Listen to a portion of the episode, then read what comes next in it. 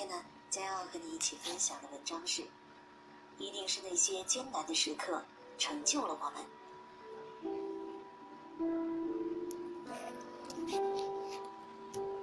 有一年假期结束，回到工作的城市，火车一路晚点，原本夜里八点就该抵达，却硬生生的拖到了十点半。行李太多太重，却打不上车。又找不到直达家门口的公交车站牌，我在荒芜的夜里走了很久，才上了另一辆公交车。下车后还要走半个小时才能到家。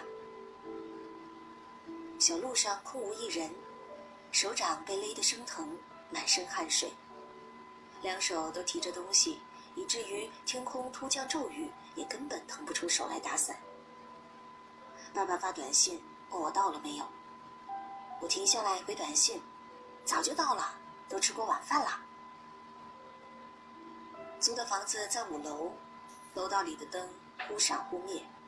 我费力的上楼，打开房门，收拾行李，直到躺在自己熟悉的床单上，我才终于放声大哭了起来。为这一程黑漆漆的长路，为这一路上暗淡的星光，也是在放声大哭的几分钟里。我竟放下了心里那些一直纠结着的爱而不得的人事，无声的跟自己说：从这一秒开始，我要好好爱自己，才能对得起独自一人时的颠沛流离。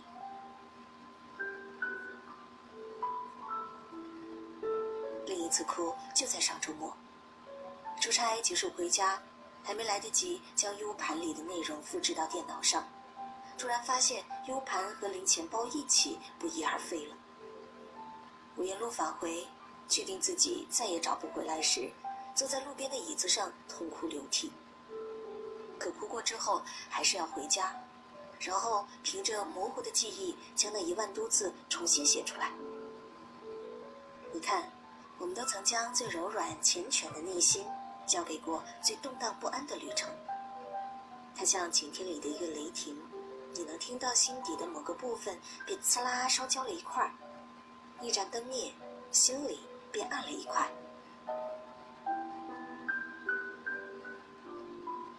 大学毕业前夕，我 H 还有班里另一个女生在宿舍里聊天。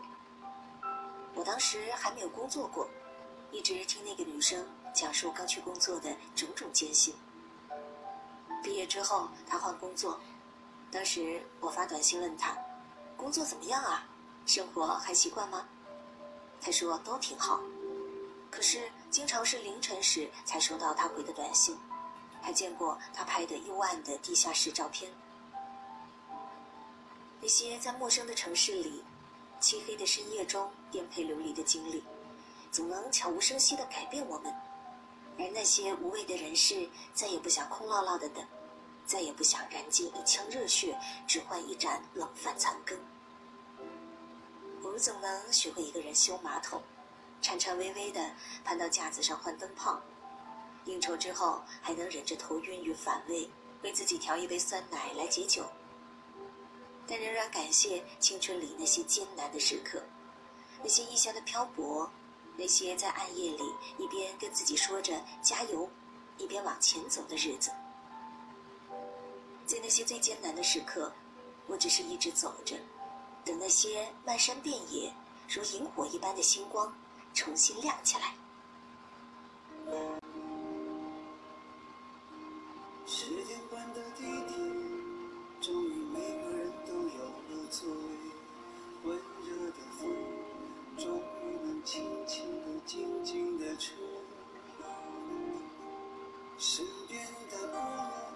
彷徨的他，重重的靠着我说，我没有退，我不忍心退，他看起来好累，爱下了身子，向后仰，拖拉三个伸长了腿，里面的大树在鼾声之中张大了嘴。